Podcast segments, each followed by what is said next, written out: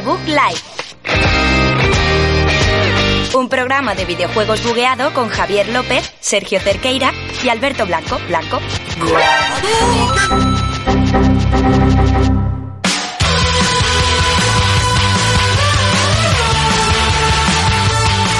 Muy buenas a todos y bienvenidos a un programa más, programa número 10 de The Bug Life. Eh, aquí Javier López y me acompañan, como siempre, Sergio Cerqueira. Hola.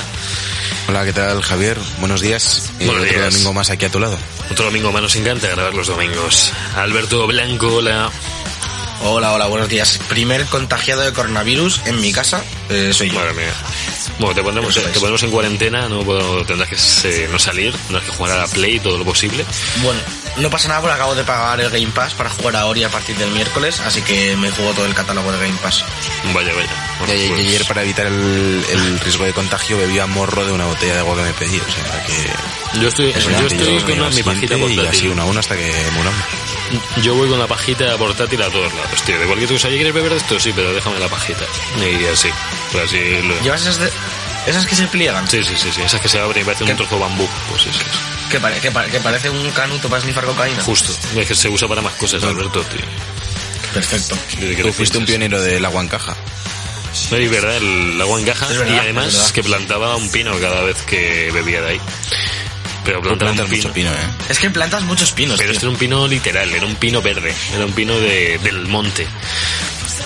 Comprabas Bueno, una depende del día, los tuyos también son verdes. Joder. Es verdad. ¿Tú, tú si has tomado puré o algo así. Claro, sí, ahí que la vacín sale así. Bueno, eh, Pero justo el de calabacín no, Javi, que es naranja. que ahí tenemos un programa cargado de noticias, cargado de, de, de mandanguita, que, no- que nos va a comentar Sergio Alberto si dejan de hablar de, de pures verdes. Hola. Pues sí, es cierto. Tenemos muchísimas noticias, hablaremos un poco de la próxima serie de The Last of Us, que se ha anunciada esta semana, también de los próximos lanzamientos que se vienen, como Ghost of Tsushima o Valorant, y luego hablaremos un poco en la mandanguita de lo que hemos jugado, ¿no? Un poco más, Alberto. Sí, bueno, Sí, que bueno. hoy sí que tendremos lanzamientos de, de las próximas semanas con un poquito de, de miga, más allá de juegos de Micro Machine Sí, y de la Barbie, Sí, sí, porque ya sale Ori y sale algún juego interesante. sí. Así que a ver si salimos de este, de este desierto en el que estamos reptando como, como serpientes. Bueno, estás reptando tú, Alberto, yo no repto como una serpiente. No, yo soy un escorpión, soy un escorpión negro. Esto es que te, te pica por la espalda. Sí. Y Sergio Ah, pues, puede ser Pues un con esa- cactus o algo así. ¿Qué? Un cactus, vale, genial. Pues con esa comparación tan bonita nos vamos a empezar el episodio número 10 de la quinta temporada de The Book.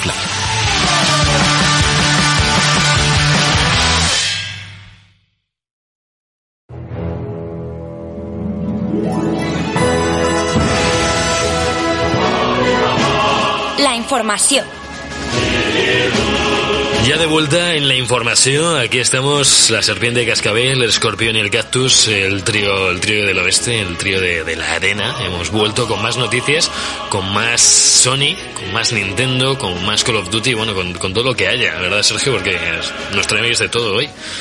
¿Verdad, Javier? Empezamos con la serie de The Last of Us, eh, la exclusiva de Sony, que se ha convertido en la primera serie de HBO original inspirada en un videojuego. Eh, para ello contará con el creador de Chernobyl, con Craig Massin, que hablamos de él la semana pasada, Justo. porque también está metido en el proyecto de Borderlands, de esa adaptación fílmica, y con Neil Druckmann, que es el director creativo y guionista de, de Naughty Dog, que está detrás de, Bueno. de, de la Hombre, serie. Hombre, esto pinta bien. eh, que puede que esté Neil Druckmann mm, ya te da un poquito de...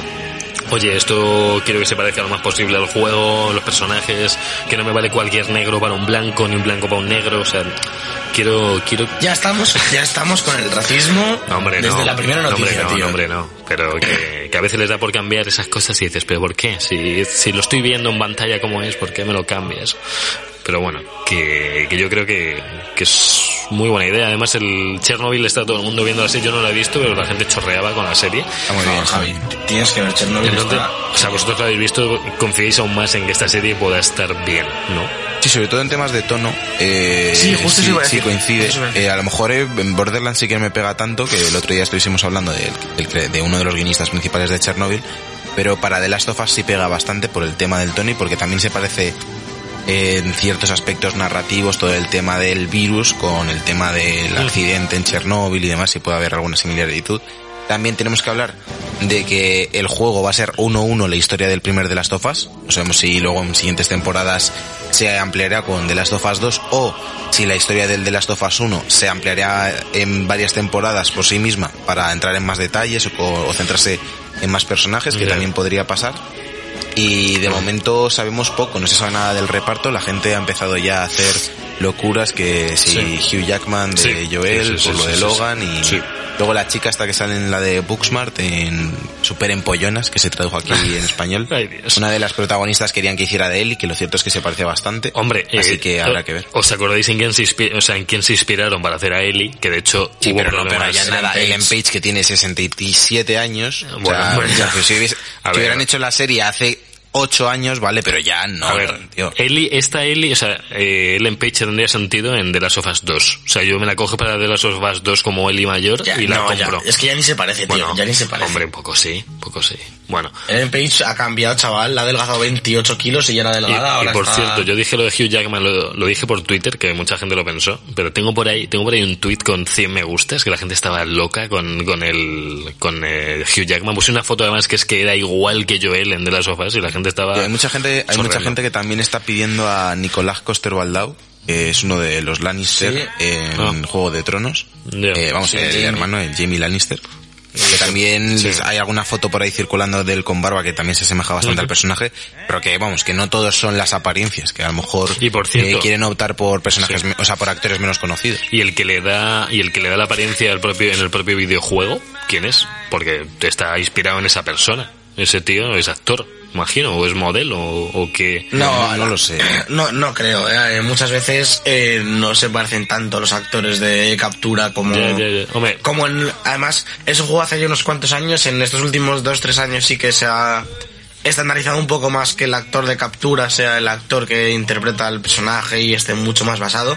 Pero yo creo que en The Last of Us todavía no, No, no, había esa costumbre no. tan extrema. Yo creo que sí los, yo creo que sí hicieron eh, la captura eh, también los dos, o sea, Troy Baker y la otra chica, Ashley, ¿cómo me olvidado su apellido? sí, Cole. Ashley, la que hacía de, de Ellie. Yo Sí. creo que sí hicieron la captura, pero eh, los modelos no tienen, pues me refiero. En la técnica Sí, de captura se aplica a cualquier modelo. Si Claro, de repente claro. son monstruos, pues también se aplicaría la técnica. de No, captura. bueno, y también depende del videojuego. Pues por, por ejemplo, en, de la- en Infamous, el de Play 4, pues sí que Troy Baker era el propio actor. O sea, el del juego era él, básicamente. Y yo- un poco modificado para que se pareciera un poco hacia Claro. la tribu esta de indios que a Sí. la que pertenecía. Sí, sí, sí, sí. Pero, ay, bueno, y decís que va a estar inspirado en el primer videojuego, y yo digo, los momentazos que tiene el primer videojuego, tío, como lo sacan en una serie, eh, a mí me da algo, porque tiene unos momentos de tensión, de, de angustia, tío, que imagino que en Walking Dead, la gente que ha visto Walking Dead, pues lo sabrá a patadas también, pero, pero es que el videojuego logró unas sensaciones, tío, que yo lo veo en serie y me da algo, eh, o sea, mm, no sé, me gusta, me gusta que... Yo, imagino que siendo es- estando la gente de Chernobyl detrás y siendo HBO, entiendo que será más miniserie de estas de cuatro o cinco capítulos, ¿no? A lo mejor. ¿Tú crees? Así largotes. Sí, yo creo que, sí. Yo, cre- yo creo que um, seis capítulos no se los quita nadie, ¿eh? mínimo. Sí. Yo, yo creo que será cortita de estas de capítulos largos, a lo mejor de hora y media o algo así. Luego también me gustaría ver cómo adaptan eh, la parte de Left Behind, porque podría ser, la pueden meter como flashbacks de, de él Sí. a lo largo de la historia, o podrían hacer el típico episodio más aislado de que todo es un flashback Ya. de Ellie para profundizar en el personaje, así que Está muy de a ver moda. si eso entra dentro de la temporada. La, la gente se queja mucho de los capítulos flashback, porque dicen, joder, estaba tan interesante todo y de repente me meten un flashback de un personaje, pero claro, es un flashback Pero que te ayuda a claro, comprender Claro, la acción del personaje en los siguientes capítulos. Justo, justo, por eso digo, pero no sé, a mí no, o sea, sí, vale, estaba lo más emocionante, pero te da, puedes entender por qué estaba pasando eso, o luego además lo conectan justo con el final del capítulo anterior, o sea, que tiene sentido. Y bueno, ya cambiando de series de, de, de las sofás, nos vamos a otro exclusivo de Sony, que es Ghost of Tsushima, que es que anunció su fecha de lanzamiento con un trailer en castellano. Bueno, eso en España. En el resto del mundo no ha sido en castellano, ha sido en su propio idioma, pero aquí no lo han tenido en castellano. Sabemos que el día, el día elegido, va a ser 26 de junio, que es pues justo después de acabar el cole, acabar el instituto, la universidad, pues va a estar ahí el, el juego. Bueno, la universidad acaba un poquito antes. Bueno, bueno, Bueno, yo acabo el máster el 22 de julio. Yo, en, sep- eh. yo en septiembre porque voy con las prácticas asociadas, entonces hasta septiembre no acabo. Pero el máster lo acabé en marzo ya, lo que son las clases. Me falta algún trabajillo por ahí, pero bueno. 26 de junio. Si, si has tenido alguna recuperación de asignatura, puede que te pille justo ahí.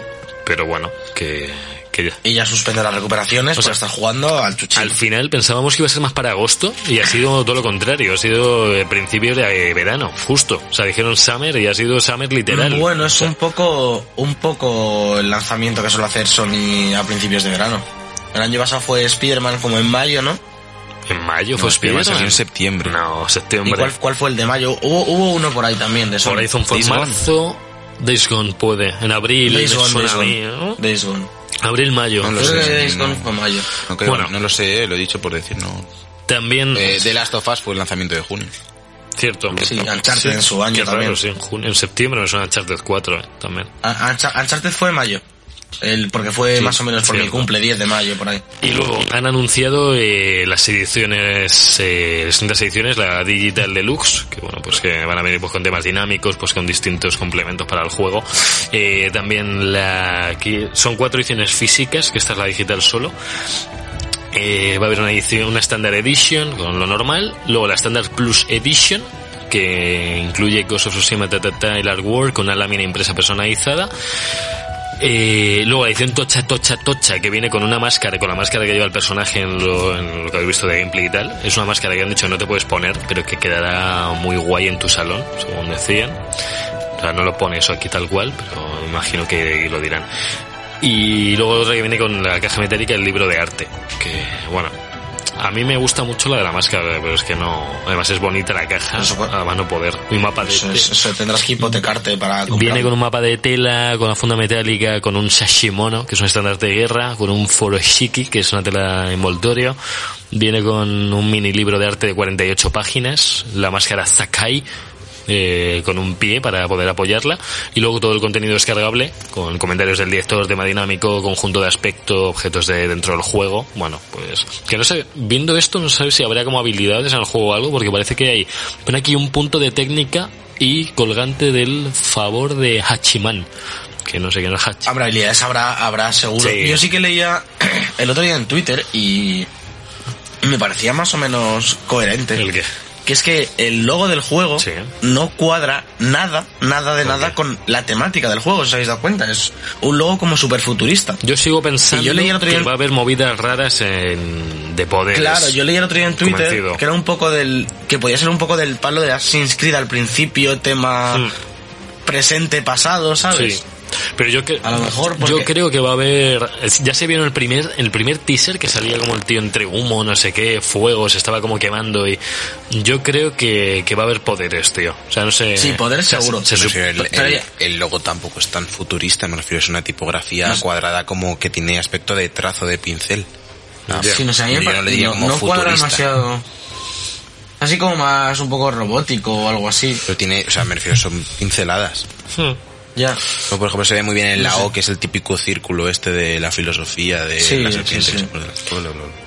Sí, pero que, que el símbolo es son de esos dos triángulos con un círculo, o sea que... Pero es el Monte Fuji, tío. Es un Monte Fuji subido en otro Monte Fuji, ¿no? Porque, Hombre, o sea, doble, doble Fuji doble y Fuji. doble de fan. Es que, no sé, es como una, Doble- es como una flecha doble hacia Fuji. adelante. Entonces, a ver, eh, esta gente Cyberpunk hizo los Infamous, que eran todos eso, a sandbox con poderes. Entonces, yo entiendo que estén dejando la intriga hasta el final de si va a haber poderes chungos, de, yo qué sé, de niebla, humo, eh, fuego, no sé, no sé, a mí me pegaría mogollón, o sea, un, un juego de samuráis con poderes, tío, me lo das ahora.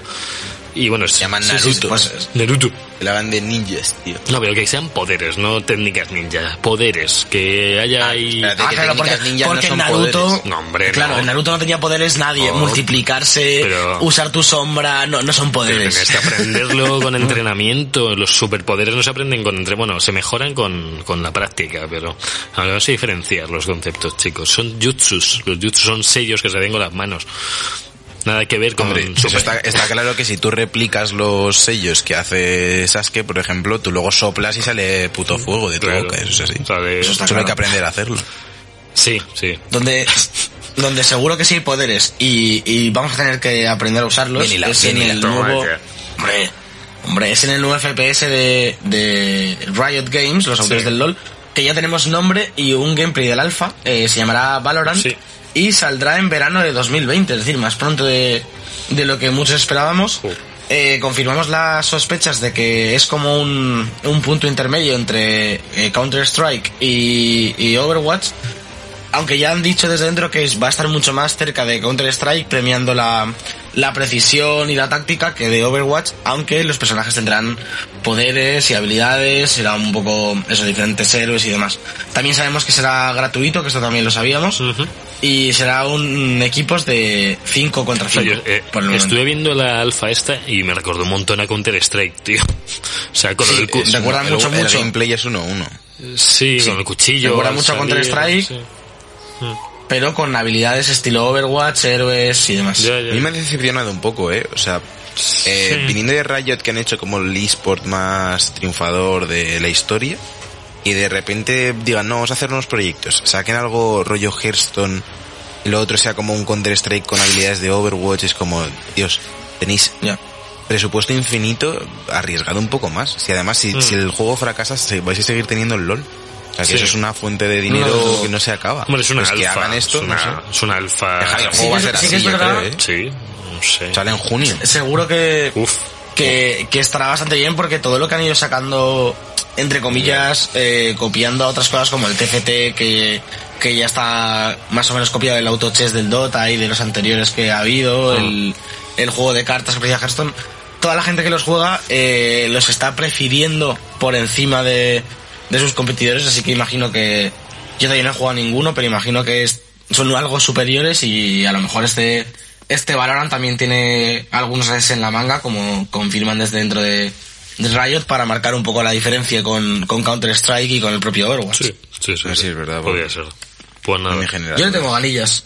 Y bueno, al final también tener en cuenta que todo esto que está sacando Riot es gratis. Eh, bueno, en el caso de- del TFT y, de, y del juego de cartas no hay tanta diferencia porque, porque Hearthstone y, y Dota también son gratis. Pero recordemos que Counter-Strike sí que es de pago, Sí. Overwatch también es de pago y, Sí. Y veremos este Valorant eh, como, como competencia gratuita. Eh, mucho público y además mucho público en LOL. También habrá que ver cómo, cómo interactúa con la comunidad del LOL y con la historia de los personajes del LOL. También es importante. Yo tengo bastantes ganas. Bueno, veremos a ver qué, qué sucede. Sergio sigue con las noticias. Perfecto. Eh, acepto tu instrucción y continuaré con las noticias. Oh, es eso que se ha ido. De nada. Yo sonándome un poco los moquillos. Vale, este martes ha empezado, este pasado martes ha empezado el nuevo evento de Apex Legends que se llama Anulación de Sistema o System Override si jugáis en inglés. Sí. El evento durará del 3 al 17 de marzo y incluye bastantes novedades que están bastante bien. La primera de ellas, obviamente, como casi todos los eventos que vienen haciendo hasta la fecha, es que se han lanzado nuevas skins, amuletos para arma, eh, eh, skins de armas también, de personajes y demás que podemos utilizar y comprar eh, durante este evento, que serán exclusivos eh, durante esta fecha que, hemos- que os hemos dicho, del 3 al 17 de marzo. Sí.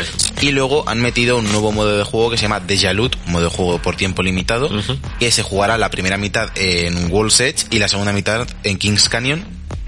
El- la novedad que incluye el modo de juego es que en cada partida el, eh, o sea, existe el mismo loot en las mismas localizaciones. Es decir, si yo me tiro en, yo que sé, en la recolectora esta nueva, eh, va en, en X caja hay un escudo morado, pues Sí. en la siguiente partida que me tire, en esa caja va a haber un escudo morado. Es decir, no cambia el Uf. loot, no es aleatorio. Ay, Dios. Así la gente va a empezar a, o sea, la gente ya se sabe las localizaciones y mucha gente se tira directamente a donde saben que va a haber buen loot, así que se tira todo el mundo al mismo sitio y se lían a hostia.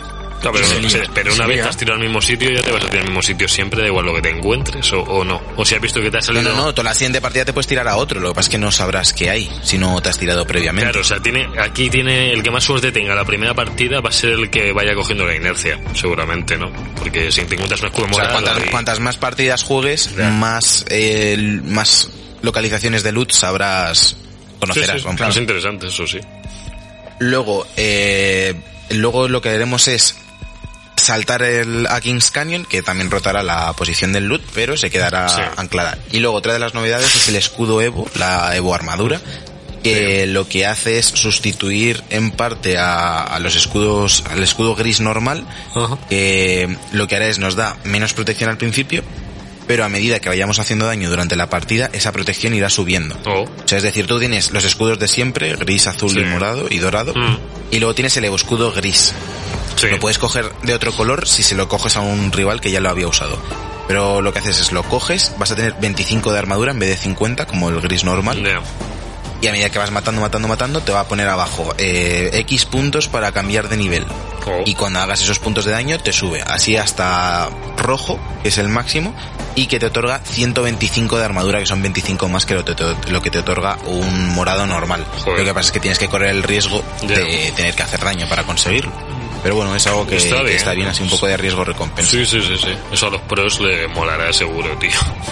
Bueno, eh, a los pros o a Sergio, que es uno de ellos, lo tenemos entre nosotros. Sí, sí, soy el mayor pro de Apple. No lo sabía. sí. Hombre, Sergio es, es, es prácticamente eh, soy Apex Apex Predator ya. Sí, sí. Bueno, Estoy ahí, estoy ahí.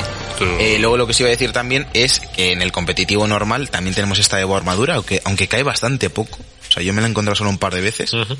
Y la otra novedad es que vamos a cambiar de mapa a mitad de temporada. Creo que se comentó a principio de temporada, lo comentamos aquí en el podcast. Y vamos a volver a Kings Canyon. No se sabe todavía la fecha exacta, pero ya han comentado algunos streamers como Shroud y eso que, que saben más del juego y que posiblemente tengan algún dato de Electronic Arts, que volveremos a Kings Canyon para el modo ranked, para el modo competitivo. Un, Así un que- día podríamos invitar al Yoye y que nos haga un monográfico de streamers del Apex. Solo de eso. Ay, Uf, yo, del yo me he Apex- metido también en el mundillo, eh.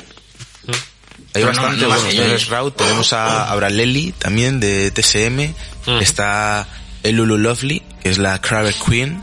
Eh, hay, hay bastante movida ahí. Me he metido con el Joya saco. Bueno, vamos a seguir con más noticias de tiros, con más guerra, y es que se medio sabe un poco que el nuevo modo de Call of Duty Modern Warfare, Warzone, que va a ser el Battle Royale, dicen que es muy posible que salga el 10 de marzo. Eh, esta información la da un tuitero se llama Okami13-bajo, barra baja, o guion bajo, y, No y ha dado esta información. Warzone sale el 10 de marzo. El avance está listo y saldrá el jueves o el lunes. Eh, va a ser free to play. Empezará solo con un modo de solo escuadrones y vivirá, vivirá o permanecerá en un servidor propio. Así que, bueno, esta es la información que nos trae Okami. Mm, No sabemos si serán ciertos o no. Llevan, llevan no filtraciones de lo del Warzone todo febrero. Y todavía no sé, estamos completos. Desde que salió el juego, llega, lleva sí, saliendo sí, localizaciones sí, y pero con fotos del mapa y cosas Pero así. este último mes está siendo Ya- ya tiene que locura ser ahora, con tío. las filtraciones, tío. Eh, Pero estando ya el puto este en el menú y todo, tiene que Claro, salir. si ya, es que pone próximamente, no sé qué pone clasificado, no sé qué pone en el... No sé qué están esperando, Sí, la verdad. Eh, pero bueno, yo con lo de jugar en los mapas, al final el mapa lo iban a componer más mapas de otros Call of Duty, ¿no? Por lo que vimos. Casi seguro. Sí, Sí, bueno, había- salía se, rumoreaba algo... Joder, pues Claro, se rumoreaba algo estilo Blackout, que eran varias Pues, localizaciones de, me parece. de Black Ops juntas. Será de Modern Warfare, que sí, mola me más. parece un acierto muy gordo para diferenciarse además de Fortnite, de Apex, de traer a la gente por nostalgia. O sea, yo ya solo por jugar los mapas antiguos en el Battle Royale me metería. O sea, ya solo por ir pasando por, yo qué sé, pues los de Modern Warfare 3, los del 2, eh, los del Black Ops.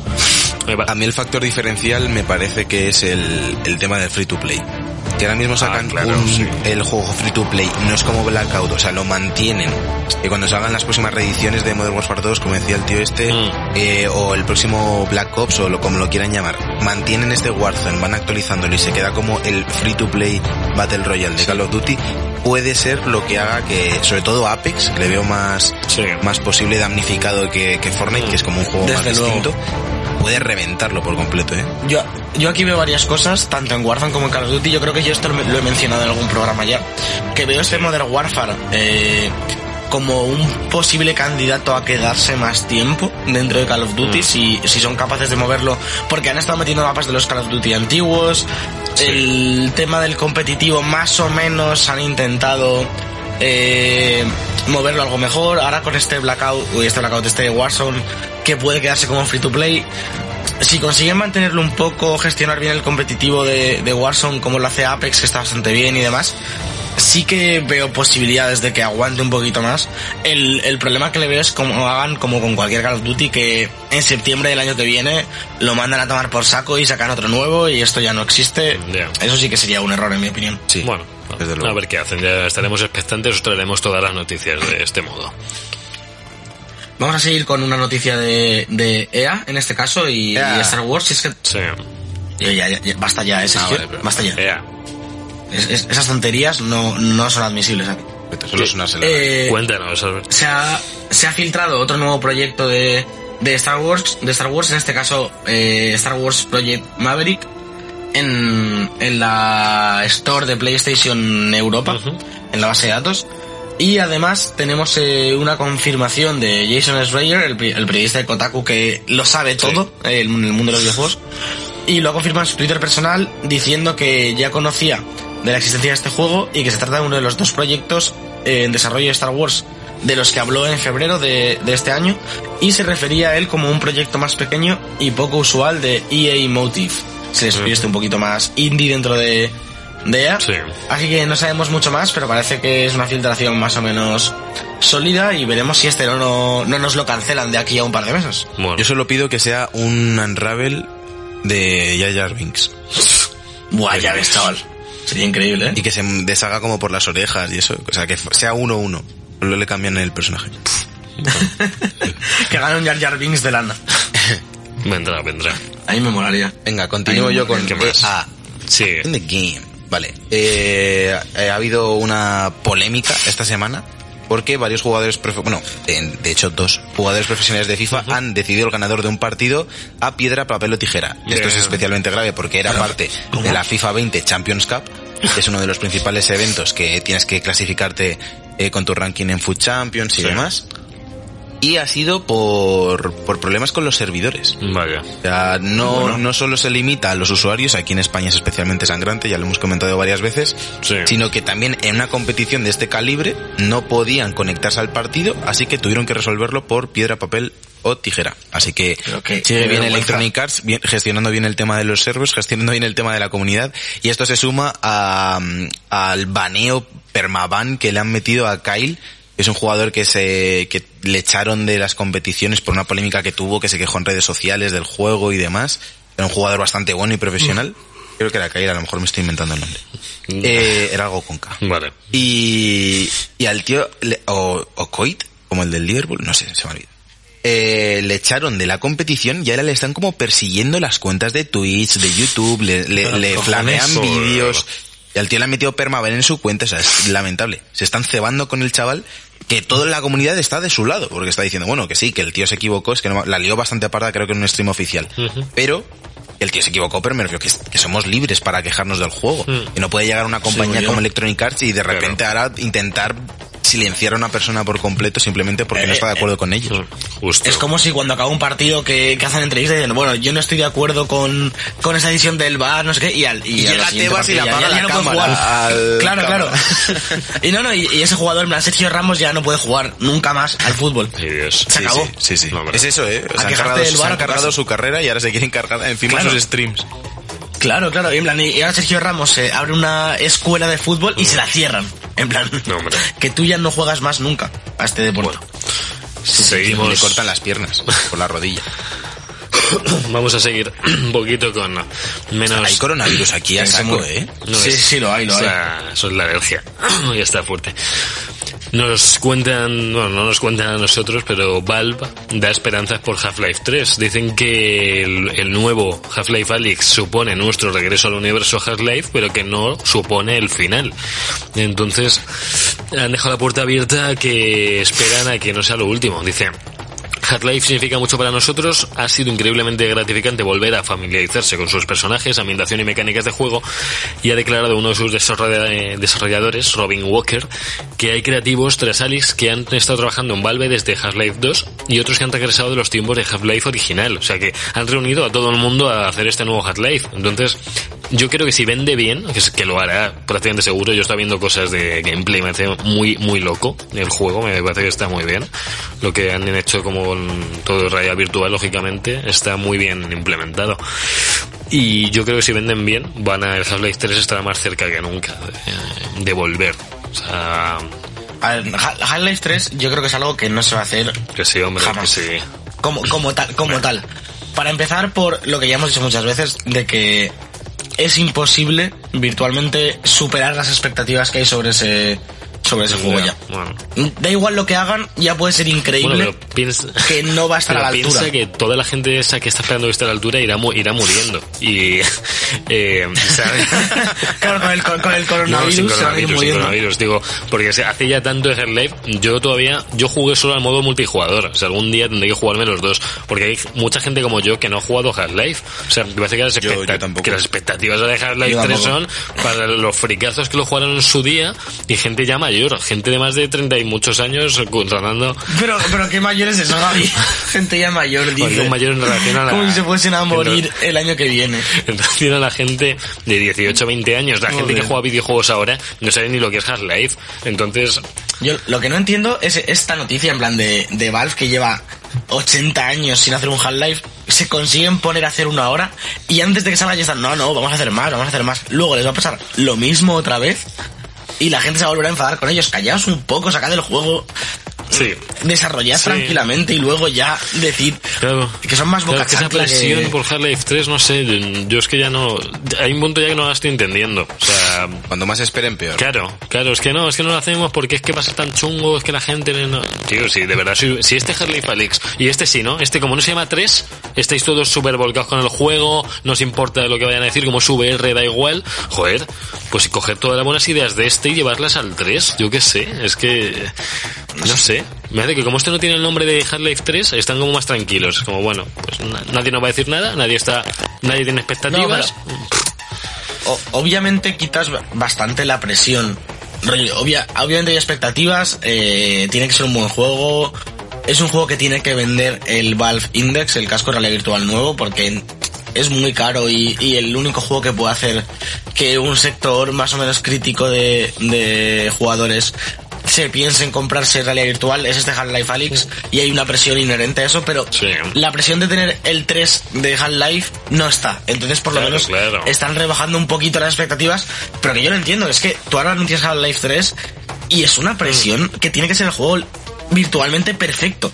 Porque a la mínima que haya fallos, los fans aférrimos de la saga, toda esta gente que lleva esperando ese 3 en alguna conferencia, van a estar ahí a, a- a machete y van a Pero yo pregunto, Half-Life 2 y el 1 no tenían fallos, porque parecen ahora los... los- el, o sea, Sí, pero, pero el problema es que llevamos 15 años Sí, sí. con... Ya Half-Life 3 es una leyenda, es un mito. Entonces, no es lo mismo que salga Half-Life 3 a que salga el nuevo God of War, que obviamente esperamos que sea la hostia, porque el God of War de Play 4 es increíble. Pero no, no ha habido, si ahora God of War no sale en 15 años y de repente dentro de 15 años te ponen God of War 2, cualquier microfallo Ya. se va a castigar muchísimo más, ¿sabes? Y eso es lo que Yo- pasará con Yo lo Half-Life que 3. quería yo creo. entender es si Half-Life 2 se queda abierto de tal forma que la gente les quiera quemar la casa por no haberlo continuado en 15 años. Esa es mi preocupación. Creo que sí, ¿eh? ¿Sí? Creo que sí. Sí, sí, sí. Creo que es bastante grave. O sea, Vale. es un cliffhanger muy tocho. Joder. Por lo que tengo entendido. O sea, por eso es tan... Es que, pero no es continuación de Half-Life, no es continuación directa de Half-Life 2, además. Ya, ya. Sí, Es sí, que se pero Javi se refiere No, al 3, al ¿no? tres, O sea, que... claro. Claro, sí, sí, al 3. claro. Claro. pero me refiero que, que Half-Life es 1 y 2 y luego hicieron los episodes. Este Half-Life 3, porque hay Half-Life episodes, Hal- episodio Ya, 1, ya. episodio 2, y este Half-Life 3 no iba a ser como tal Half-Life 3, iba a ser el episodio 3 de esta miniserie de Ah, última. Mm. Y como, y, y como, que eso sí que está claro, es, es una serie Sí. episódica que estaba en cliffhanger absoluto. Sí. Y cambiaron el desarrollo del episodio 3 a Half-Life 3 como algo más grande y jamás salió. Ah, ya. Entonces, sí, te fue consumiendo su propio juego, su propio capítulo. Claro, Por cierto, soy claro. el único que vería bien un remake tocho de los dos primeros, tío. Está el Black No, no, Mesa... Eso es, eso es, que es un remake del 1 en Steam hecho Sí, por fans. sí, lo vi, lo vi. Que de hecho creo Ah. que falta, faltaba el capítulo final Salió y lo esta semana, ya creo. como el año pasado. Oh. ¿No fue el año pasado? Juraría Sí que, salió. juraría que el, que, o sea, me ha saltado un, me saltó un correo esta semana de Steam de Black Mesa ya está disponible o algo así. A lo mejor han Pues salido ya del Early puede ser. Access este o algo así. Pues Con este capítulo que final. Yo tampoco lo he jugado, pero, pero es una buena forma de entrar a la saga, porque sí que es verdad que Half-Life 1 yo lo he jugado un poquito. Y a pesar de que está muy bien, obviamente es un shooter bastante antiguo, Sí, sí, ¿sabes? sí. Se hace, se hace duro. Yo también lo intenté una vez y Claro. se hace muy duro.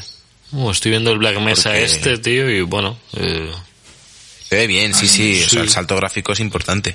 Es, es un buen remake, pero no tan bueno como el de Final Fantasy VII, que ya hemos podido jugar a la demo estas semanas. ¿La habéis jugado alguno, la demo? eh, yo No. en IFEMA, yo la juego en IFEMA. Sí, es la, es la, es misma, es la misma, es exactamente la misma. Sí. La jugué. Eh, muy buenas sensaciones. Yo, yo tampoco la he jugado, pero la comunidad en general, Sí, sí, sí. eh, muy, muy buenas sensaciones. eh, los fans muy contentos. Y la noticia esta semana es que Nomura ha confirmado que el desarrollo de, de este Final Fantasy VII ya, eh, ya ha terminado y el juego ya es Gold. La duda que nos surge es, ¿es Gold el que sale ahora? ¿Es Gold todo? ¿Es Gold el episodio 3.7? ¿Qué es Gold hasta este punto? Bueno, luego la primera parte, sin Porque- más.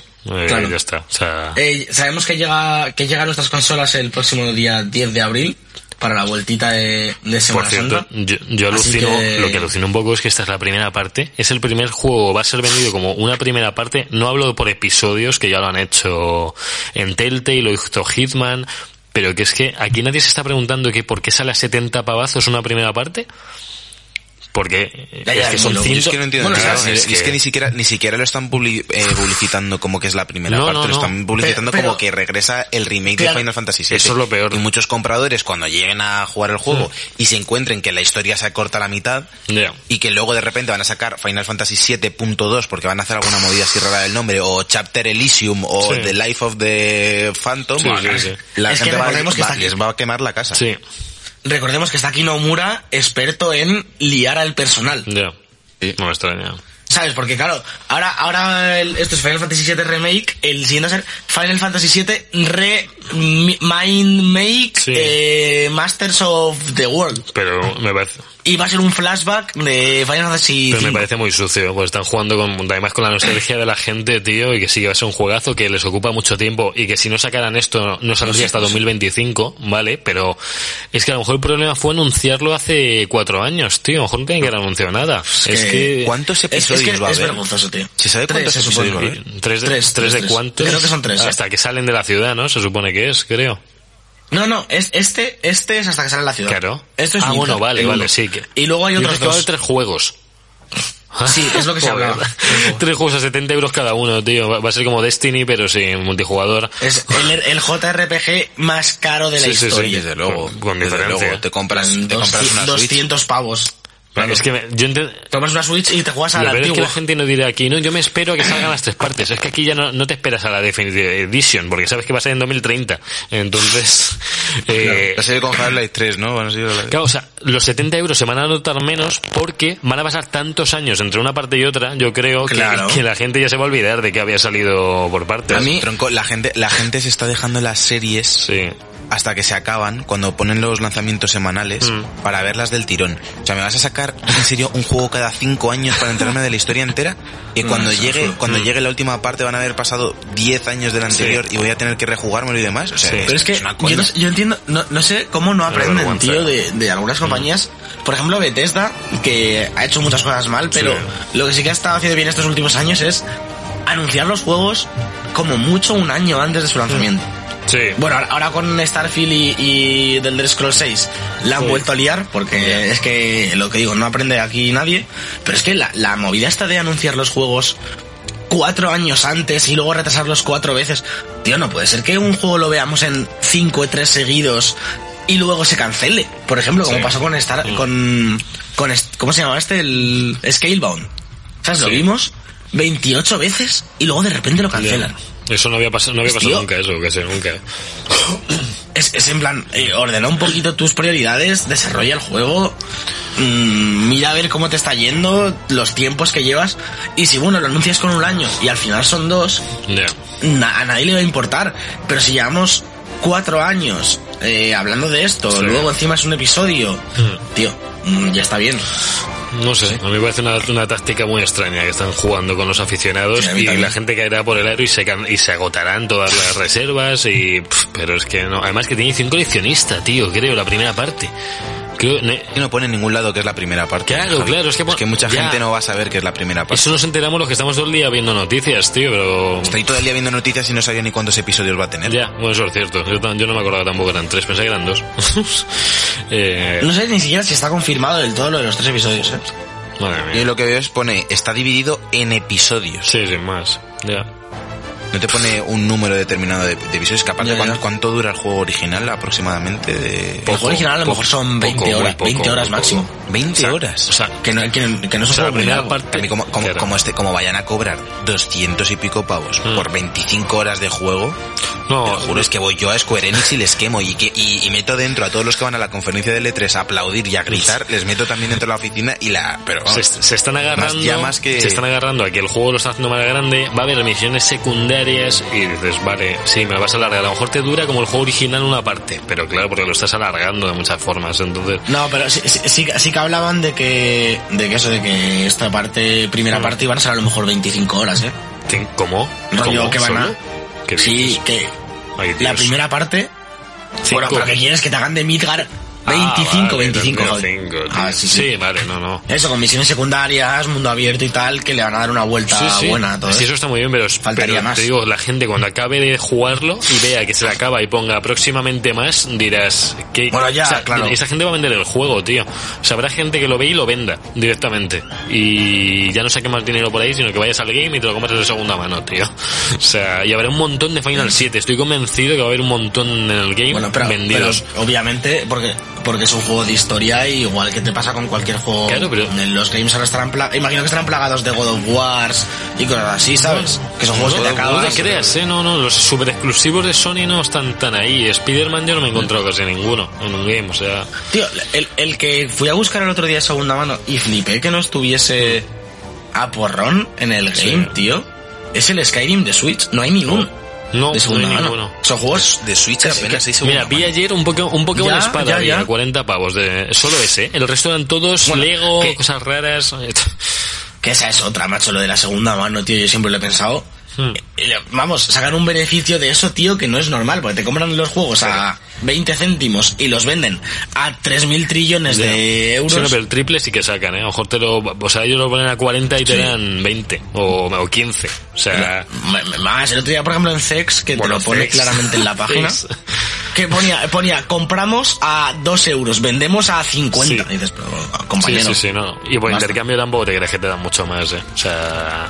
No. Te, te hacen que te merezca un poco más la pena, pero dices, tío, o sea, lo estás pidiendo tú a 50 pavos y me estás dando 10. O sea, pero ¿de, de qué vais? Yo que quería, yo que quería volver a caer en el pozo del Skyrim, tío, en la Switch. Hombre, Y no- te lo vas no a pillar antes de oferta en la iShop, porque en la iShop sí que están haciendo ofertas buenas Sí, últimamente. esta- tío. estaba, estaba a 30 pavos, pero es que todavía pagar otros 30 por Skyrim me Ya, duele un poco, tío. Ya, es el problema. Pero bueno, que la iShop por lo menos ya no es lo que era antes, que yo creo que antes no había ofertas de este tipo. O sea, no se rebajaba nunca nada. Bueno, está más o menos, sí, está más o Sí, menos bien claro, ahora. o sea, Hay algunas ofertas el- chulas. Yo el Mario Party me lo cogía a 40, eh, digital. Y el Mario Party no baja de 50 nunca. Entonces, el Zelda bajó Sí, creo que a 50 euros. Creo que bajó cuando está siempre 60, 70.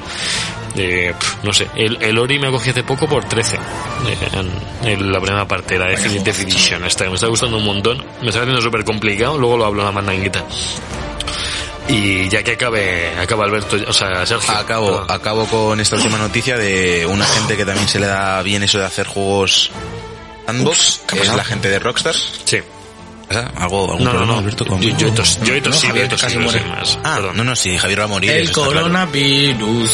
Eh, vale, después de la marcha de Dan Hauser de Rockstar, de uno de los hermanos Hauser, de los creadores del estudio, Sí. eh, hace unas semanas, que también lo estuvimos comentando, Sí. eh, han sacado desde Rockstar unas ilustraciones que parece que están detrás de una especie de rebranding, entre comillas, como un cambio de, de look gráfico que están haciendo. Entre esos carteles pudimos leer algunas frases como Killing Dreams o Murdering Hope, Sí. eh, entre ellos había como guiños a algunos de los juegos. También ponía una que ponía como Bullying eh, Someone o algo así. Y la gente ya empezó a hablar de Bully 2, que se comentaba que lo habían cancelado y demás. Y luego por último salió una imagen con una botella de champán y una especie de androide dorado con la R de Rockstar y la estrella. Que Uh. parecía que es un poco guiño a los rumores que hay detrás de que el próximo juego de Grand Theft Auto estar inspirado en los 80, un poco Sí, como pues, la estética que se vaya. siguió en Vice City, que puede estar bastante guapo. guay. mola, chaval, mola, pues guapo. el Vice City fue tremendo, tío. En la PSP todo jugó. Y bueno. Todas que- las mafias.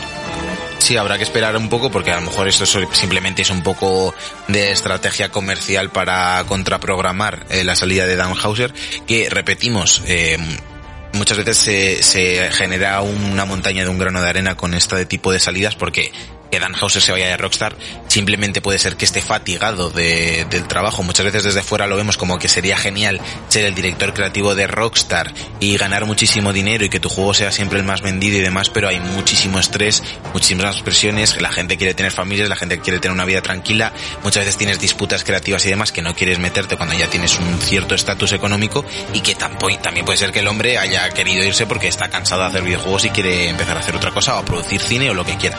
Recordamos que son unos flipados del cine los dos hermanos Hauser. Así que a ver si llegan pronto más noticias de este posible GTA 6 y esperaremos esté en las listas de venta durante 65 meses como este, con los DLCs de coches y eso. Por lo que veo aquí, por, por lo que veo en internet, San Andreas tiene unos 20,8 millones de unidades vendidas y Grand Theft Auto 5 lleva una, una noticia antigua del bueno de mayo de, de 2019 lleva más de 110 millones de unidades. La Virgen Santa de la Macarena. Pues hasta aquí estas noticias, hablando de las ventas de GTA 6, esperemos que lo tengamos pronto en nuestras estanterías y nos vamos a la mandanguita rica. Cada semana en YouTube, el mejor contenido del programa. Como el segundo disco de los DVDs, pero mal.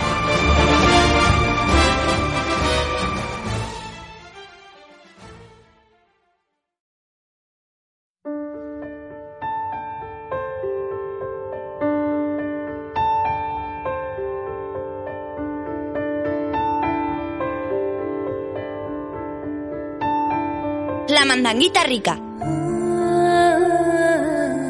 Ya estamos de vuelta en la mandanguita, eh, esta sección que estamos haciendo muy recurrentemente porque pues no hay no hay juegazos, no hay los típicos juegazos que nos gustaría traer aquí. Tenemos Alberto Sergio y yo cosillas que hablar, hemos jugado juegos, bueno, nos encanta lo de jugar juegos. Voy a empezar yo con los dos que más he estado tocando esta semana, esta y la anterior, esta, bueno, estas últimas semanas. Lo he dicho ya, he hecho referencia en el podcast que compré hace poco la Definitive Edition de Ori, and the Wisp, and the Will, and the, No, ese, ese no lo has podido comprar. Ese es, ese es imposible que lo hayas comprado. Bueno, Javi. eh, bueno, eh, reserva. El del Will, el del Will of the Wisp, ese no, no sale. el Blind, Blind Forest, era el mío solo, bueno. Lo he comprado para Switch, que es la edición, es la edición con todo, pero yo realmente no sé qué trae de con todo, no sé qué, no sé, ¿Qué es todo? Claro, es que no sé. ¿Qué es Creo que hay algún DLC. Creo que hay algún DLC o algo. Bueno, mis impresiones, me, es- me parece muy bonito, como me, pone- me parecen todos estos juegos, la banda sonora me parece increíble, pero más allá de eso, es un juego en 2D, Metroid- estilo Metroidvania, que vas consiguiendo habilidades, que tienes tu, tienes un árbol de habilidades también, además, eh, las propias habilidades así más de, de la raíz, de, que necesitas para avanzar en muchas partes del juego. Me está pareciendo complicadete en algunas partes. Llevo, no sé si tiene cuatro santuarios o seis. Llevo, estoy yendo por el tercero, que es el del viento. Y me hice una, una persecución. Bueno, no fue una persecución, una huida de una cascada de agua con una música mega épica en el segundo capítulo. Ah, mucho, sí. Pero lo que me costó, tío, hasta que sale, porque no sale bien a la primera, ¿eh? ya te lo digo yo. Porque tienes Sí, hay, un par de esas que son complicadas. es muy complicada, pero muy... cuando te sale bien entera dices, Dios, sí, porque tienes que coordinar todo perfectamente de justo este bicho cuando baja el otro, le hago esto, lo lance el otro, pero tiene un montón de sistemas de, de ataque, ataque y de movilidad, sobre todo de movilidad tiene un montón. Es un juego, es un juego súper, súper, súper rápido. Es un poco la característica de este Ori. Hmm. Y tienes que enlazar combos y movimientos eh, mecánicamente súper rápido para... Sobre todo en, en estas fases de, de huida o de... Hmm. eh, contra el tiempo y tal. Sí. Que, que mola bastante, la verdad. Me recuerda un poquito Rayman Legends, son unas cosillas de, de las de huida sobre todo, no en concepto de Sí, juego. tiene nada. un poco... Claro. Pero muy, Eh, esos- esas fases son un poco parecidas. muy, muy agobiante. Y he estado viendo vídeos del 2 un poco, así, pues, no de spoiler ni nada, sino a ver de qué había. Y como que he visto que hay armas, eh, hay un arma de cuerpo a cuerpo, creo, una especie de lanza. Y no sé, no sé, creo que la gente estaba más contenta como en el camino del 1 que con el que está llevando el 2, por lo que he oído, por lo que he podido oír. Yo lo acabaré que pillando en un momento el 2 cuando esté más barato, cuando baje. Yo el 2 el miércoles sale eh, y como está en Game Sí. Pass, el próximo programa os lo traigo. Vale, sí, sí, ya nos contará qué tal el... Yo hablaré si le da... Tiene muy buena pinta, la verdad. Ujú. Si le da más caña al Así 1, que- pues ya te contaré también las impresiones respecto al 2 tuyas, a ver cómo, podemos comparar. Yo le tengo, le tengo bastantes ganas. Jugué un par de fases en, en la Madrid Games Week del año pasado. Sí. Y mejoraba bastante mecánicamente en algunas cosas. eh, Sí. eh, creo que tenías un arma nueva. eh, No sé, está bastante bien. Bastante bien y tengo muchas ganas. Bueno, y luego el segundo juego al que le he estado dando, que lo pillé esta semana, eh, de Division 2, que lo habían puesto a 10 euros ya, estaba ya muy barato, me pareció pues, un buen precio. Eh, al uno le metí bastante al final, dentro de que también me lo pillé a 10 euros. Y este, todo el contenido del año 1 lo, iban a- lo han regalado, ahora sí, ahora ha sido gratuito, y ahora han sacado, justo esta semana han sacado el primer DLC, o primera expansión, que por 30 euros, por 30 euros que bueno, El Warlords of New York Sí, que vuelves otra vez a Nueva York. Eh, yo viendo el mapa de este de Washington me parece bastante más pequeño que el de Nueva York. O sea, mm, lo- lo- Pues eres grandote el mapa. es eh. grande, pero sí, hombre, este es más profundo y tiene más cosas. En el, en el 1 el problema era que eh, no se veía nada por la niebla, no se veía nada por la nieve. Eh, mm, sí, había iluminación, pero poco. Y luego era todo era un camino de raíles de misión a misión. O sea, te encontrabas a veces enemigos, pero no. En este lo han hecho bastante bien, han hecho muchos más eventos en medio, eh, mm, actividades que puedes ayudar o no. Tienes, te encuentras recursos por casi todos lados, de oye, de comida por aquí tirada, bebida o mm, tecnología. Cosas, cosas que en el 1 te encontrabas una vez cada 100 veces que pasabas, pues porque era algo que les daba un poco igual, no tenía demasiado uso. Y en este lo están haciendo mejor. Hicieron lo de los asentamientos separándolos de los pisos francos, que en el 1 era lo mismo y servía solamente para guardar y vender. Y aquí en los asentamientos se han currado pues un poquito que tienes que hacer las misiones secundarias, que te desbloquean puntos de habilidad. O sea, han forzado que todo lo secundario tenga una buena recompensa. O sea, haciendo, eh, haciendo determinadas secundarias te dan puntos de habilidad que te permiten mejorarte un árbol de habilidades que hay. Y luego hay otras secundarias o principales que te dan puntos de habilidad enteros, que son para las eh, habilidades principales. Para las que llevas en, en L1 y R1. Y eso me parece bien, porque en el otro no había, en el otro había recompensas, pero un poquito que no te merecía tanto la pena. En este yo creo lo han hecho bien, han encontrado bien el equilibrio de hacer misiones secundarias, pero para que la recompensa sea algo bueno también. Y no sé, y contento, me está, se ve mejor la iluminación, tiene ahí algunas cosillas, hay, hay un tío en un campamento que está haciendo un huevo frito en una sartén durante media hora, que es un, que es un trozo píxel pegado a la sartén, que dices, bueno, no, Pero es- es- esa es su, su meta en la vida, tío. Acabar el huevo Sí, sí, sí, pero que es que te quedas mirando y dices, pero si es que esto es un píxel, si es que ni siquiera es un huevo, o sea, es que está muy mal hecho y, y me acuerdo de la beta. Ya, pero si, si lo miras, Sí, sí. si lo miras suficiente tiempo, se convierte en un huevo frito. Claro, y si lo ves de lejos parece un huevo de verdad. Pero te acercas y dices, ¿pero esto qué es? Pero señor, esto es una pegatina. O sea, bueno, eh, estaba en la beta, yo jugué la beta del 2 y el mismo tío con el mismo huevo. No, lo- dijeron, este le dejamos porque es señal de identidad de Division 2. Yo la próxima me haré una portada con el hombre ese, en- con... Yo lo haría Sí, sí, también. sí. Que salga y ponga de Division el huevo frito. Y ya está. Pero bueno, Pues yo estoy jugando un poquito, Sí. bueno, un poquito, bastante, al Luigi's Mansion 3. Creo que si lo mencioné en el anterior programa o lo dije fuera de Sí. micro. Pero eh, es lo mejor esta mierda. Es. mm, os lo decía, esto seguro que sí que fue fuera de micro. Que la percepción un poco de estos Luigi's Mansion siempre ha sido como una franquicia más o menos secundaria de Nintendo, eh, muy querida por los fans, pero eh, como que se veía que estaba un poquito por debajo de los Mario y de los Zelda y demás. Y yo creo que este Luigi's Mansion 3 se pasa todo esto por, por las narices y, y es un triple A en toda regla. Eh, un nivel de detalle superior a prácticamente cualquier juego de esta generación. Mm. Tiene eh, tropecientos millones de animaciones cada vez que Luigi se asusta para caminar. sí. Eh, no sé, está increíble, un juego súper divertido que te da para rejugar pisos, explorar, porque tienes que encontrar los coleccionables.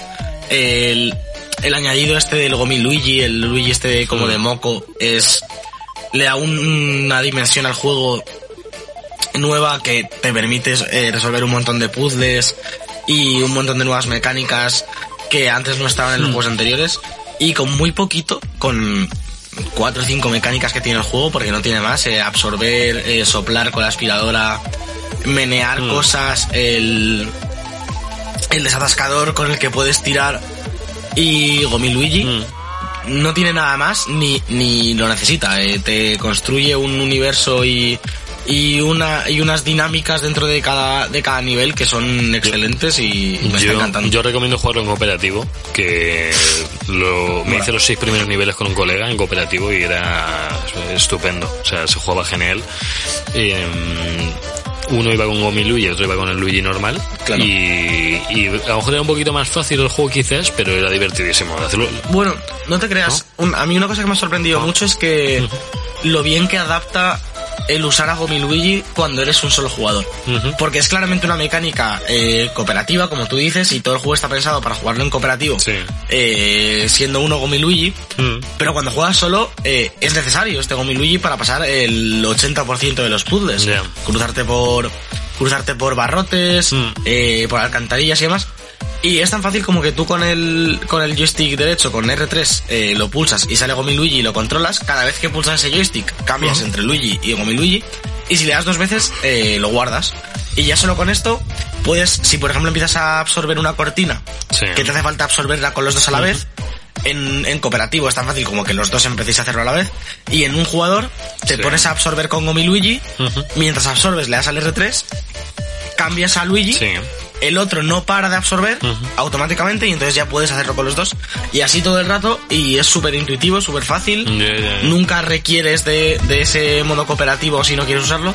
Muy bien, muy bien, la verdad. Eh, se nota que está Nintendo de primera mano detrás de esto y, y un triple A en toda Hombre, regla. eh, los otros dos también fueron triple A, pese a que fueron más escondidos, pero se diferenciaban un montón de los Mario y metían mecánicas que ya le habría gustado a Mario en los últimos juegos tenerlas.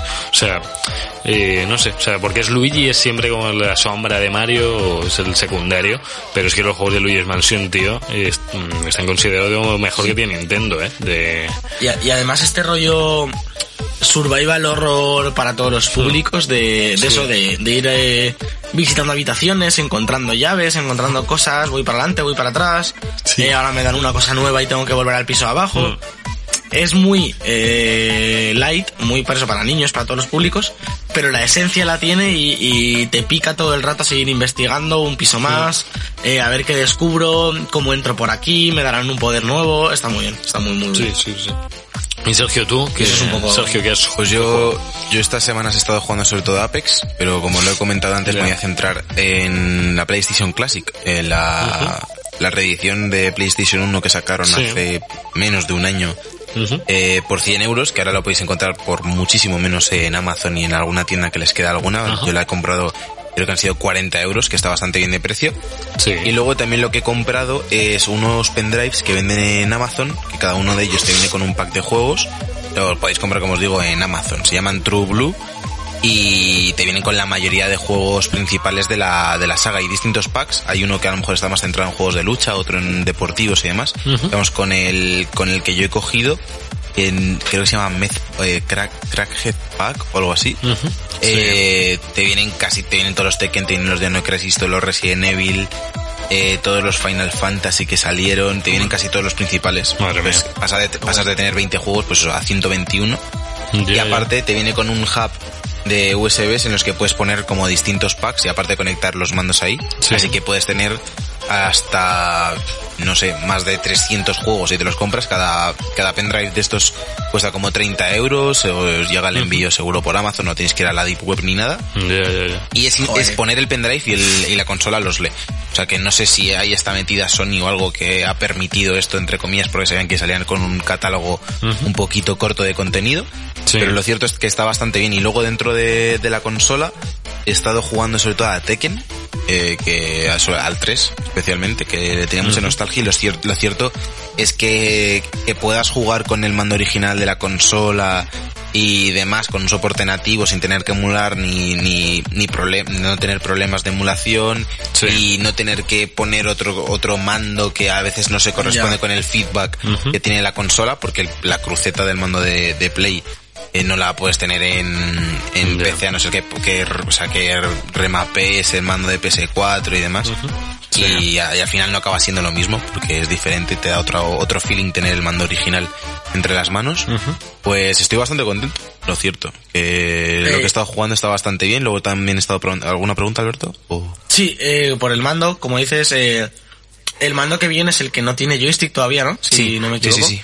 en esta pack de juegos que te has comprado aparte, que entiendo que no son los que pensó Sony de primera mano para la consola, ¿te has encontrado con alguno que ya se desarrollase en su día pensando en el nuevo joystick y que no puedas jugar bien o que dé algún problema? No me he encontrado yo- con ninguno, no he jugado al 99% de ellos, o sea, he probado muchos, pero no he jugado absolutamente a todos, pero también es cierto que posiblemente los juegos que sí requisiesen el, el joystick en el mando se hayan quedado fuera de estos packs, porque tampoco tiene Claro. sentido, y tampoco creo que hay, que hay tantos, ¿eh? no sé si tú No, algún justo caso. estaba pensando ahora, no, estaba pensando ahora por las sagas principales, quizá los Spiro.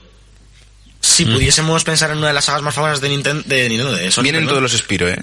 Vienen los Eh, tres. jugar a los, los Spiro sí que es posible. Yo jugando el remaster últimamente, que son juegos más en 3D, que por ejemplo los Crash, eh, sí que puedo echar en falta un poco el, el joystick, aunque ¿Por puedo la cámara? jugar con O- la Claro, tanto por la cámara que bueno, en, la, en Play 1 recuerdo que era muy fija, entre comillas. Sí, yo creo que iba fija Tanto- detrás de él, ¿no? Siempre. Sí, tanto como por el movimiento. Digamos, eh, puedes jugar obviamente con la cruceta porque tienes las ocho direcciones, ¿no? Y, y, y al ser un juego de Play 1, pues es factible jugarlo. Pero sí que es uno de los juegos que puedo ver que el joystick ya ayudase a ese movimiento completo 360 a la hora de embestir a los enemigos que pueda quedarse un poco más cojo. Ya. Puede ser, mando- puede ser. No lo he probado, lo probaré, lo probaré y te diré, pero bueno, no, no hay opción de jugar con joystick, así que no. No, no, claro, claro. Bueno. Luego también es cierto que, que la mayoría de juegos de PlayStation 1 sí que tienen eh, problemas o carencias en el tema de movimiento. Por, Bueno, por claro. el tema de las cámaras, tienen que ser muchas cámaras fijas. Luego intenté jugar a los Dino Crisis, que siempre hablamos aquí de que a ver si es una saga que hacen un remake, eh, porque lo tiene Capcom a huevo. Y eso, tienen lo, pues, los tiros de cámara de, de Resident Evil. como un Resident Evil, Sí, sí, sí. O sea, es exactamente igual, cámaras fijas arriba y demás. Sí. Y hasta que te acostumbras a los controles es bastante, bastante difícil. Eh, a no ser que lo tengas muy mecanizado todo de la época o que los hayas jugado recientemente, Hmm. el estar ahí girando, no sabes muy bien hasta hacia qué lado giras porque en función de dónde está la cámara te hace un poco efecto espejo que no te gira para el lado que tú quieres y demás. Ya. Ujú. Pero vamos, es algo, es algo intrínseco de, de la plataforma y que se ha mantenido obviamente en esta reedición. Pero que está bastante bien, ¿eh? Y si, la- y si lo podéis pillar con uno de estos pendrives, como os decía, la, la vais a disfrutar Mejor. bastante y sobre todo el día que os apetezca rejugar X juego de Play 1, no vais a tener que emularlo y vas a tener una experiencia muchísimo más satisfactoria. Yo, a mí me la has vendido prácticamente con... Yo desconocía estos pendrives por completo, no sabía que, que estaban. Y con lo que me estás diciendo, ya sabes cómo soy yo con los survival, eh, con Dino Crisis, con los Resident Evil y todo este rollo. Vienen los Silent Hill, creo también. Prácticamente me lo has, me lo has vendido, porque son juegos que, como dices, da un poco de pereza ponerte a emular, ¿no? Y, y poder jugarlos. Otro que me quedó a mí pendiente es, por ejemplo, el Medieval 2, que seguro que en alguno Está, de estos pendrives está en, estará. en el, en el que tengo yo, te, luego te paso cuál es porque están todos los que has dicho de momento. Es que, es que está huevo, prácticamente. ¿Y dónde has comprado la, la Play al final? En ¿Me Amazon, en? Amazon, pedí las dos ¿En cosas juntas. Sí, sí, ah, sí. mira, mira. Pues o sea, a lo mejor me la pillo, la verdad. Eh, también recordaros ahora, mm, se me olvidó decirlo cuando está hablando de Luigi, en, otro orden de cosas, el tema del Game Pass, que ahora que sale Ori, eh, yo lo acabo de volver a pagar y me estoy justo instalando el Yakuza 0, por ejemplo, es que han metido un montón de cosas estos últimos meses, como hemos ido diciendo, está ya Final Fantasy XV también. Eh, es buena época para volver un poco, un par de meses al Game Pass también. Que hace poco metieron Halo 1, creo. eh, la reedición o algo así. Creo que ya estaba por ahí. Así que... Pues nada. Hasta aquí Bueno. ha llegado el episodio número 10. Vamos a despedirlo, ¿no? ¿Algo más que añadir, Javi? O... No, no, no, que a ver... Ah, bueno, a mí me viene el día 25, traigo JD juego para el fin de que coincida, que me reservé el Pirate Warriors 4 y, y vendré con él. Que además con la edición Chachi Pistachi de Kaido y Luffy, que ya haré fotos para, no sé, para Instagram o para Twitter, para que las vean todos nuestros amigos de The Bug. Y The Bag, y, lo, y lo disfruten, así que nada, vámonos a, a los lanzamientos, eh, Sergio. No, que Sergio, si son Sergio, eso yo. Sí, Alberto. Bueno, pero que despidas a los lanzamientos. No, no, hombre, ya lo has despedido tú. ¿Para qué, qué voy a decir yo? Eso es, nos vamos a los lanzamientos. Vale, vale, A Javi, vale. a Javi le mola ese rollo. Sí, me gusta. Me voy contigo a los lanzamientos. Bueno, Voy para allá, para allá, apunta.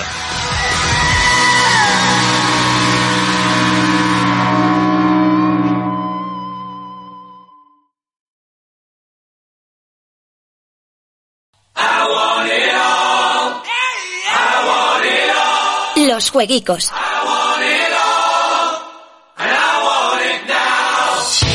Bueno, ya estamos aquí en los boicos, los lanzamientos de esta semana.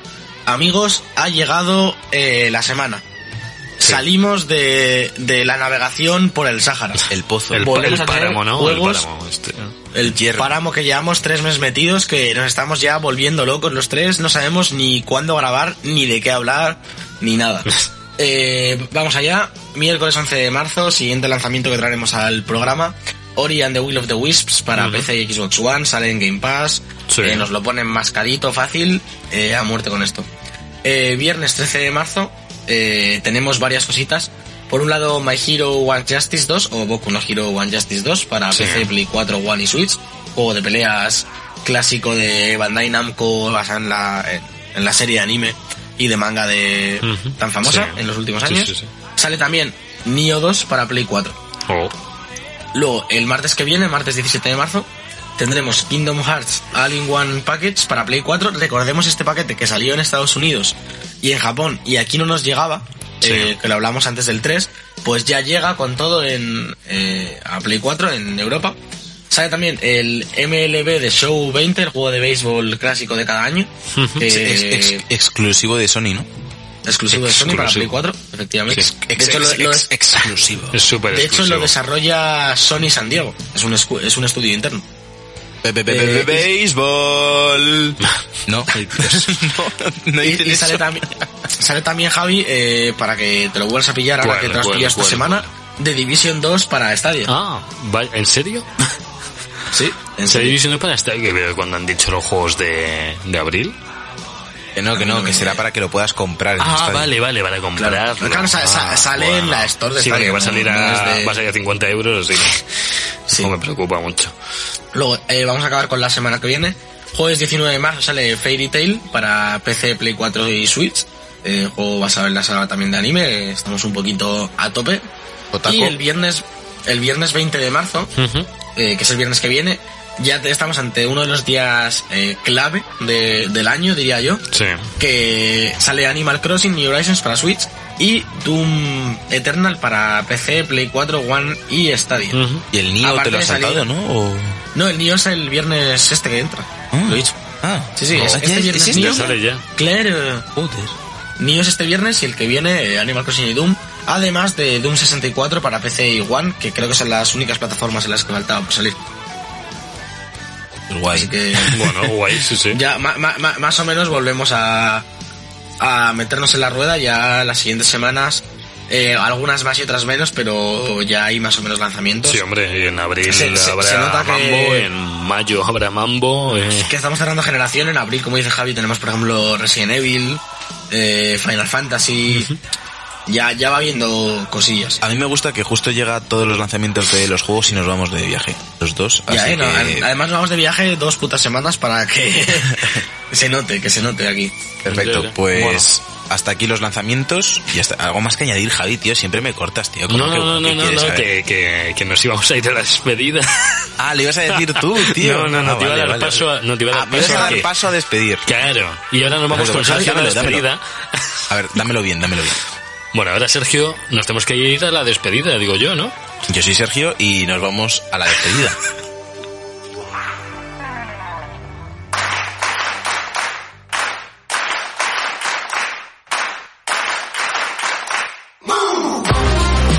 Hasta aquí este décimo programa de la quinta temporada de The Book Life. Ha sido un placer estar con todos vosotros, Javier López. Sí, bueno, ha sido un placer eh, escucharos y oírme a mí mismo un poco y, y hablar de todo lo que hemos hablado. Yo ya con ganas de, con ganas de más.